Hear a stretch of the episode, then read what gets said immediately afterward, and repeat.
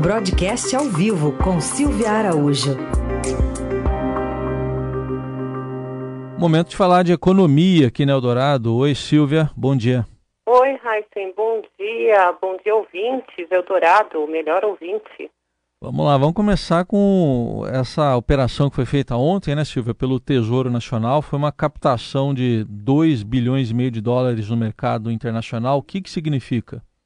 Pois é, Raíssen, o, o, governo comemorou bastante essa captação que foi feita ontem, né? Captação de recursos significa emissão de dívida, então isso é endividamento que mais tarde o governo vai ter que pagar é, essa dívida, mas enquanto o investidor fica com esses papéis, o governo vai remunerando, vai fazendo uma taxa de remuneração anual para esses papéis. Foram três tranches de papéis entre elas uma que só vence lá em 2030. Então, enquanto o investidor ficar com esse papel, o, o governo vai remunerando esse investidor é, anualmente. E o que, que o governo comemorou? Comemorou a demanda. A demanda foi de três vezes para o papel. Ou seja, a emissão foi de 2 bilhões e meio de dólares, mas teve demanda para muito mais. Se o Tesouro quisesse colocar mais papéis no mercado, ele teria conseguido. E também comemorou a taxa a taxa de remuneração para esses investidores que ficaram com esses títulos do Tesouro Nacional foi a mais baixa é, que o Tesouro já pagou é, por emissões nesse, de, desse tipo de emissão. Agora, essas comemorações a gente tem que fazer também algumas ponderações. Primeiro, a taxa foi baixa porque a taxa de juros está baixa no mundo inteiro. Então a gente tem que lembrar que por conta da Covid, os países, eh, os bancos centrais mundiais, eles reduziram bastante as taxas de juros. Então era, eh, era esperado que essa taxa de emissão do Brasil também ficasse baixa. E com relação à demanda, da mesma forma que esses bancos centrais reduziram as taxas de juros, também colocaram nos mercados estímulos monetários, o que significa sobra de liquidez no mercado internacional e essa liquidez ela acaba procurando aonde ela vai ter uma melhor remuneração e foi essa remuneração que o, o papel do Tesouro Brasileiro acabou oferecendo, embora taxas baixas é, a serem pagas pelo Tesouro, mas uma taxa ainda bastante interessante para o investidor internacional, por se tratar também de uma taxa maior do que a taxa de juros internacional uhum. nesse momento. É curioso isso aconteceu mesmo no momento que o Brasil vive incertezas, né? O pessoal olha com desconfiança para cá, né? Olha com desconfiança. Então, é justamente esse excesso de dinheiro no mundo, Heisen, que faz com que os investidores eles procurem retornos financeiros. E outra coisa, apesar da desconfiança que a gente tem eh, no Brasil, a exposição do Brasil em dívida externa é muito baixa. O grande problema e o grande calcanhar de Aquiles do fiscal brasileiro é a dívida interna, né? Então, com relação à exposição eh, internacional, ela é, a dívida está bem confortável. E o montante, aí vai a parte de precaução né, do, do, governo, até por conta dessas incertezas, o montante não foi tão alto, foi 2 bilhões e meio. Se a gente levar em consideração que esses recursos vão ajudar a pagar uma dívida gigantesca interna, que a gente tem vencendo no primeiro quadrimestre do ano, que é de 600 bilhões de reais, esse dinheiro aí é, ele é proporcionalmente muito baixo a esse vencimento, né? Uhum. Bom, outro assunto do dia é uma autorização que foi dada pelo Tribunal de Contas da União para uma espécie de um orçamento paralelo para 2021, é isso? Pois é, vamos ver como é que isso vai cair hoje na abertura dos mercados, como os investidores vão interpretar é, essa questão o, o, Tribunal de Contas da União não entende isso como um, um, um orçamento paralelo. O que eles estão entendendo é o seguinte: uh, muitos recursos foram empenhados nesse ano de 2020 no combate aos efeitos do coronavírus aqui no Brasil. Porém, boa parte desses recursos ainda não foi executada. E o que o TCU está falando é o seguinte: olha, a gente teve todo um orçamento de guerra, Tivemos vários empenhos de recursos nesse ano de 2020, não deu tempo de gastar e esse gasto pode ser feito até dezembro de, do ano que vem, né? Dezembro de 2021. Só que nessa conta está entrando aí recursos é, para destravar obras do Ministério do Desenvolvimento e é aí que o, os economistas, os investidores ficam com a pulga atrás da orelha, porque esses investimentos em obras, eles acabam é, batendo no teto de gastos. O TCU está entendendo que não vai comprometer o teto de gastos. Já os créditos extraordinários que foram disponibilizados por conta eh, do combate à pandemia, eles vão continuar sendo executados sem problemas nenhum, segundo o TCU, porque esses realmente não eh, interferem no teto de gastos.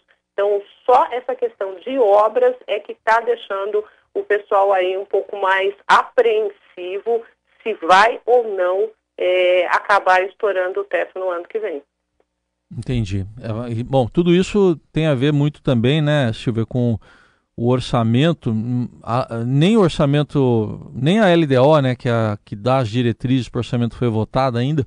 Tem alguma expectativa agora de data, pelo menos, lá para a Câmara e para o Senado? Olha, é, Raíssa, segundo o presidente do Congresso Nacional e também do Senado, Davi Alcolumbre, é, a LDO entra em votação no Congresso no dia 16 de dezembro. Então, vamos acreditar que, de fato, essa, essa data ela vai ser mantida, mas a gente sabe que tem muita articulação e nem sempre a data estimada para a votação de um projeto ela, é, ela acontece. Ontem, por exemplo, o, a Câmara dos Deputados estava na pauta da Câmara votar um projeto do governo, que é um projeto que é muito caro para o governo, caro no sentido do governo querer esse projeto, que é o de cabotagem, estava na pauta, Rodrigo Maia, presidente da Câmara, tirou da pauta porque achou que não tinha consenso para a votação desse projeto. Então, com a LDO, lá no dia 16 de dezembro, corre-se o risco disso acontecer. E como essa LDO está tão prometida, né, Raíssa, a gente só acredita no dia 16, vai acreditar no dia 16, ela entrando na pauta, sessão de Congresso convocada e os parlamentares começarem a votar a matéria. Dia 16, então, 13 dias, né? Que daí, daí praticamente acaba. O orçamento mesmo não é difícil aprovar esse ano, né? Ah, o orçamento é muito difícil, o governo já tem isso em mente, é, várias declarações já foram dadas pelo Executivo, quer seja por parte do Ministério da Economia, quer seja é, por parte do Palácio do Planalto, de que a votação do orçamento em si vai ficar para o ano que vem. Mas aprovando pelo menos a LDO, a LDO faz com que o governo consiga ter alguns pequenos gastos, né, manter é, alguns pequenos gastos no ano que vem. O fato é que se a LDO não for aprovada, o governo pode ter um apagão de gastos é, no começo do ano, porque sem a LDO você não consegue nem gastar aqueles um dozeavos, por exemplo, do orçamento antigo que a LDO, ela, a diretriz da LDO, ela diz o seguinte: se o governo não tiver orçamento no ano que vem, o que ele pode fazer é controlar o dinheiro ali na boca do caixa. Então você não tem um orçamento para o ano inteiro. Então você, com base no orçamento do ano anterior, então, por exemplo, em janeiro, ele pode gastar um dozeavos desse do orçamento do ano passado. Em fevereiro, a mesma coisa, em março, a mesma coisa, até que o orçamento seja aprovado e aí sim destrava é, as despesas do governo. Né? Muito bem. Conta complicada aí, impacta no dia a dia né, do funcionamento da, da máquina aí, do país. Exatamente, principalmente pagamentos de salários, né, Heisen, que é uma das coisas que fica ameaçada, é a questão do, do, do pagamento de salários e de previdência, né? Então, esse gasto, que é um gasto obrigatório, ele entra nessa continha aí de um dozeavos. Sem a LDO, esses pagamentos ficam, sim, bastante comprometidos. Tá certo. E daqui a pouquinho, às nove, sai o PIB. O PIB do terceiro trimestre do ano, a expectativa é de um crescimento bem forte, mas a gente tem que lembrar que a base de comparação ela é muito ruim. Então, Uh, pelo que o pessoal do Projeções Broadcast coletou, é, com especialistas, com mercado financeiro, a estimativa é de um crescimento ao redor de 9% para o produto interno bruto do terceiro trimestre desse ano. Só que a gente tem que lembrar que no segundo trimestre, que foi aquele trimestre mais afetado pela pandemia do coronavírus, a gente teve uma queda de 9,69, quase 10% de queda é, no segundo trimestre desse ano.